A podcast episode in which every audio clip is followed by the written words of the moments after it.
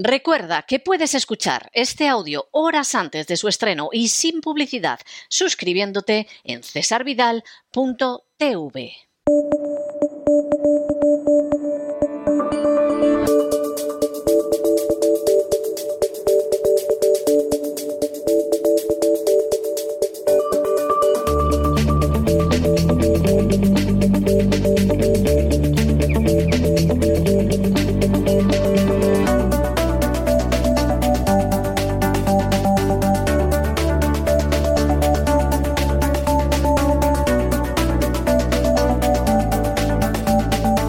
Despegamos con Lorenzo Ramírez.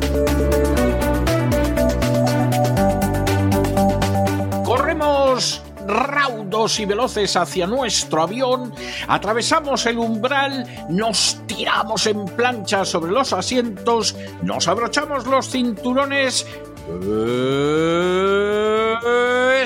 despegamos y nos vamos elevando por los aires hasta alcanzar nuestra altura y nuestra velocidad de crucero. A mi lado, como siempre, don Lorenzo Ramírez. Muy buenas noches, don Lorenzo. ¿Por dónde vamos a ir por este despegamos de hoy? Prólogo del gran reseteo del fin de semana. ¿Qué tal? Muy buenas noches, don César. Sabemos el, Papa Francisco cómo está. Sabemos la última hora, la última hora del Papa Francisco. Eh, hay, hay diversas teorías, eh, fuentes muy bien informadas a las que yo tengo acceso me dicen que lo que tiene fundamentalmente es un problema de carácter intestinal. Eso es lo que, lo que me están diciendo, pero pero hay otra gente que me dice que es un problema cardíaco muy serio. Lo que pasa pues, le voy a le voy a dar otra otra opción más, infección respiratoria. infección eh, Bueno, sí, sí, no no es incompatible con ninguna de las dos. ¿eh? Lo que pasa que los que están difundiendo lo de los problemas cardíacos y los problemas respiratorios son los que de todo corazón quieren que se muera. Entonces, a lo mejor es verdad, pero no te lo acabas de creer, porque claro, dices, no, es que ustedes lo que quieren es que se muera el Papa Francisco. No hay que, confundir el deseo con la realidad en algunos casos, ¿no? Exacto, exacto. Que le suele suceder mucho al personal. Eh, bueno, a, unos oyentes nuestros y suscriptores también de cesavidal.tv le sucede de vez en cuando cuando salen noticias sobre supuestas detenciones o supuestos eh, fallecimientos de algunos de los miembros de esas organizaciones oscuras, de esas élites globales, esos filántropos, esos promotores del gran reseteo que analizamos semana tras semana, desvelando que realmente no son los buenos, aunque se presenten como tales. La verdad es que hoy es un día un poco especial porque vamos a hacer una presentación doble a un César, ya que no vamos a estar la semana que viene la voz eh, sí vamos a seguir en cesarvidal.tv y por lo tanto pues eh, vamos a tener un, programa doble eh, y en este caso mm, va a ser monotemático. Vamos a, dedicarlo, vamos a aprovechar esta ocasión, estas, esta pausa que hacemos en la actualidad. yo creo que todos necesitamos un poco hacer una pausa y vamos a, hacer historia, vamos a, hablar de historia y de esa historia oculta que siempre pues, nos gusta cuando hay así algún tipo de paréntesis, aprovechar el tiempo para poder entrar de forma pausada, recomendar libros citar muchas fuentes y, bueno, pues contar cosas que en los colegios, en las escuelas, ni en las universidades, ni en muchos casos en los libros se enseñan, ¿no? Vamos a entrar a fondo. Eh, decía lo del Papa porque yo le recomiendo, si ves los programas de cesarvidal.tv, sé que Bill Gates parece ser que sí, lo que descartamos es que eh, sea el motivo de su divorcio, pero consideraba que le estábamos acosando en su momento. No, con seguridad, con seguridad no será el motivo de su divorcio.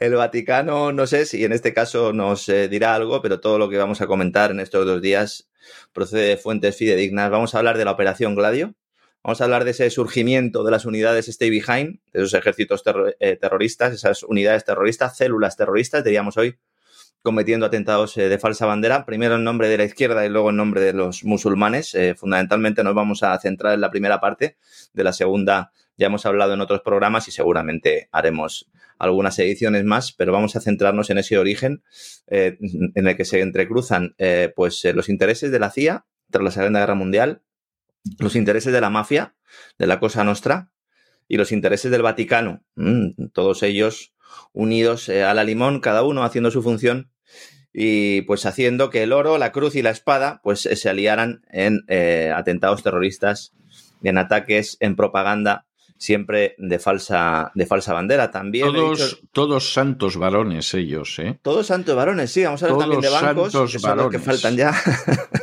sí. los bancos, ¿no? Eh, Mm. Analizaremos un poco. Yo sé que este es un tema que interesa mucho eh, porque también es verdad que hay mucho mito. Eh, nosotros vamos a, a ir a las fuentes y vamos a contar eh, todas, las, eh, todas las cosas que están probadas y además vamos a decir de dónde sacamos cada una de las informaciones. Vamos a comenzar hablando un poco de cómo el Vaticano se ha salvado de la crisis bancaria, planteando qué sabía realmente el Papa Francisco de la crisis bancaria actual. Para el que no lo sepa, Credit Suisse y UBS son los dos bancos de referencia del Vaticano y eh, el Papa Francisco ordenó la retirada del dinero fuera del, del, Vaticano, ordenó esa retirada el pasado octubre, es decir, una repatriación de los capitales, lo cual hizo a muchos pensar que venía una crisis financiera que finalmente pues, se ha producido. Tampoco hacía falta tener una bola de cristal. ¿eh? Nosotros estábamos diciendo aquí que había crisis financiera mucho antes de que el Papa lo planteara, básicamente porque toda recesión, todo cambio de ciclo económico se produce en el entorno actual con una crisis de deuda y con una crisis financiera. Vamos a hablar del hombre del Vaticano en VS, para que todo el mundo sepa quién es. Vamos a hablar de ese cardenal Becciu, el que eh, ha estado gestionando el dinero del óvulo de San Pedro, el dinero de la caridad, o el que dan para la caridad y que luego acaba, pues, eh, igual que acaba en un país africano financiando una mina, eh, pues también puede acabar en una fábrica de armamento o como el caso que vamos a comentar mañana, comprando edificios de lujo en, Inglaterra, ¿no?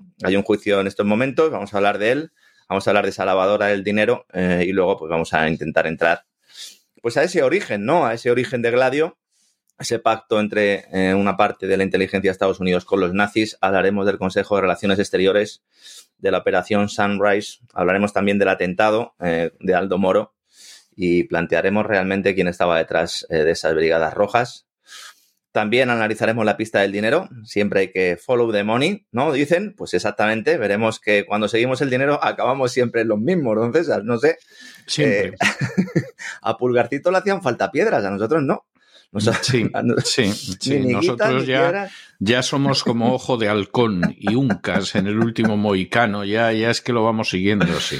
Me consta que nuestros oyentes, nuestros suscriptores, nuestros, nuestros telespectadores también han desarrollado ese ojo de halcón y ya pues eh, cuando uno lee y cuando uno ve cosas por ahí, pues ya ve un poco la, la marca de la casa. Al final eh, esto es un club y aquí todos estamos para aprender unos de otros, ¿no? Esa va a ser un poco la primera parte del programa. La semana que viene el sábado que viene haremos la segunda parte. Como no vamos a tener despegamos, pues eh, también quiero hoy comentar un poco los temas que se van a tratar. Ahí ya analizaremos sobre todo esa conexión con la mafia italiana, eh, cuando llega además la droga a los guetos eh, de Estados Unidos. Tiene mucha relación con la Operación Gladio, aunque muchas personas seguramente no lo conozcan. Daremos el nombre del arquitecto real de esa fusión entre la mafia y la CIA, que es un tipo que no suele aparecer en los libros. En algunos sí, pero la mayoría de ellos no, es decir, se han ocupado de enterrarlo, ¿verdad?, en, en eh, pues en la arena de la historia. Veremos cómo el Banco Vaticano participó en, en todo ese proceso, también en alianza con, con, la mafia, la colaboración de la Big Pharma, también en ese tráfico de drogas, la creación de los escuadrones de la muerte, ya sobre todo a partir de los años 60, y, eh, bueno, pues todos los atentados, o por lo menos vamos a dar algunos números de los atentados que se cometieron en los 70 y en los 80. Hablaremos de la operación Mockingbird también en Estados Unidos, manipulación, propaganda, nos recordará mucho de lo ocurrido con el tema del COVID.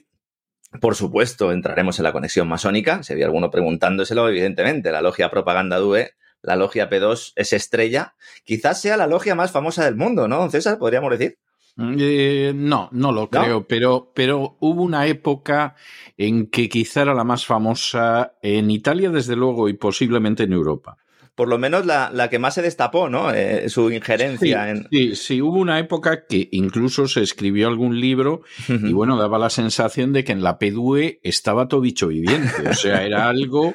Era algo verdaderamente tremendo, ¿no? Sí, sí, hablaremos de Michel Sindona o Michele Sindona, mejor Michele dicho. Sindona, sí. Que lo tenía todo. Este era abogado, banquero, mafioso, masón, jesuita y agente de la CIA. No se pueden ser más cosas, ¿no? No se pueden ser más cosas, sí. No, no se pueden no, ser es más algo, cosas. Es algo tremendo. Si además practicaba el budismo zen en ratos libres, no nos, no nos sorprendería en absoluto. ¿no? Por supuesto, hablaremos de esos papas, de los papas de aquella época, de Pío XII, de Pablo VI, de la muerte de Juan Pablo I también, evidentemente. Y analizaremos también un poco esa masacre de Bolonia, ese atentado terrorista dentro de la estrategia de tensión que nos recuerda, cada vez que voy a él y cada vez que investigo sobre él, cada vez más me recuerda al 11M.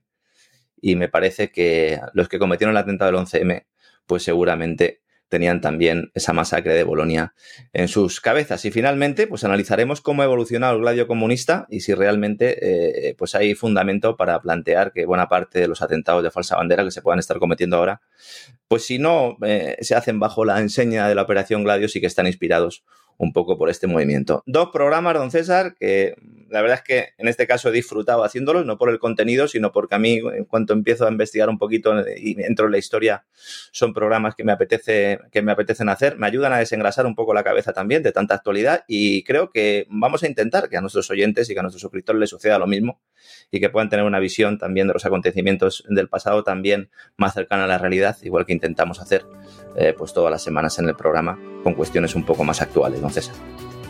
Pues me parece interesantísimo. Nos encontramos en cesarvidal.tv este fin de semana y a pasarlo bien. A pasarlo bien, aunque el tema es, en fin, como en esas películas de terror, ¿no? Que, que, lo pasas bien de los botes que das en la butaca. Bueno, pues más o menos así. Bueno, al menos que sea la satisfacción del conocimiento, que también es pasarlo bien, eso de alguna manera. Es enorme, es enorme. ¿Mm? Pues, pues nada, a pasarlo bien. Un abrazo muy fuerte. Hasta el fin de semana. Un abrazo, don César. Hasta mañana.